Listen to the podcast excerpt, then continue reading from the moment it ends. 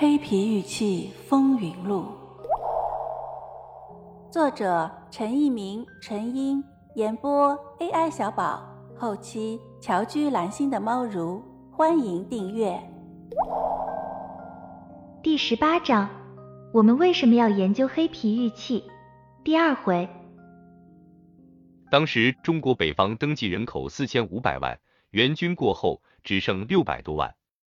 中原地区赤地千里，白骨遍野，水井塞满死尸，治水不可饮。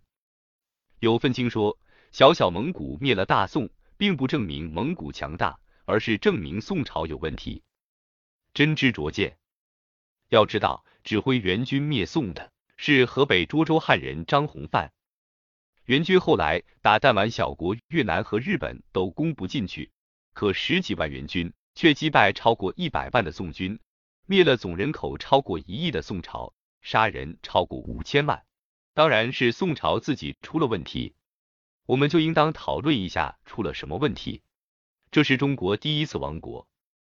二百七十六年后，一六四四年，伟大的农民起义领袖李自成与明朝山海关总兵吴三桂为妓女陈圆圆率数十万雄师激战山海关一片时，清军多尔衮。在洪承畴谋划之下，斜刺里杀出，大败李自成，轻松摘下北京。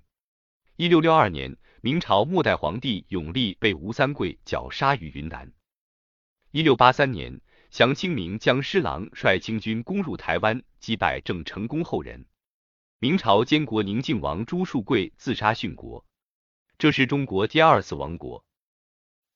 我们十分赞赏冯巴菲先生的爱国主义情操。但不能同意他的一些历史观点。尽管作者有时在中国两字上打上了引号，但依然会使读者对中国历史的理解产生偏差，对中华民族的形成和凝聚产生误解，对形成中国文明的族群和中国文明的发生地域产生错误的解读。这种误导最终会削弱作者本意要倡导的爱国主义情怀。究其原因。是作者混淆了中华民族和汉族的概念，混淆了中国和方国的关系，也就是中国政府和中国境内的地方政权、中国文明和中国境内区域文明的关系。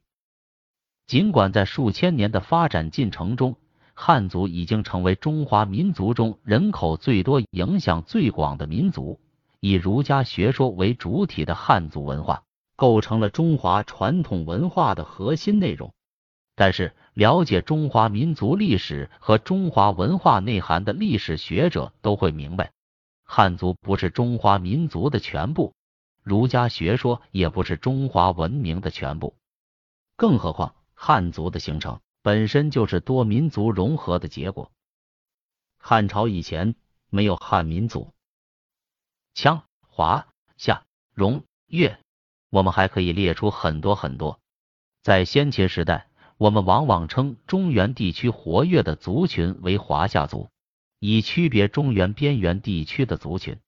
我们在考古发现中，在甲骨文和金文中也读到了这些族名。商曾经把周边缘化，周也曾经把秦和楚边缘化。商周立国并没有一统天下，商周的天子只是名义上的共主。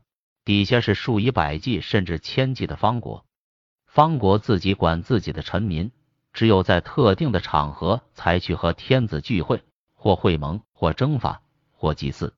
直到秦始皇统一中国，我们才在被称之为中国的疆域内实施了郡县制。但是不要忘记，秦原先并非中原华夏，它是羌的一支。其实不要奇怪。现在被奉为正宗先祖的周也是羌的一支，商才是真正的中原部族。不过这话现在好像也有人提出异议。有的学者认为商是红山文化在中原发展的结果。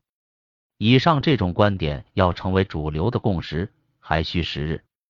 我们的传统文化往往是中原为正统，往往以中原为主流。而忘记了周和秦本来的族群，其原因一是儒家学说的影响。所谓悠悠乎文者，无从周，使得周成了中原文化的代表，一直影响了两千多年。二是，在现代考古发掘落户中国时，我们首先发现了中原地区的仰韶文化，它的发现和我们传统的史学相吻合，于是黄河流域成了我们唯一的民族之源。听友你好，本节就到这里了，喜欢请订阅哦，下节更精彩。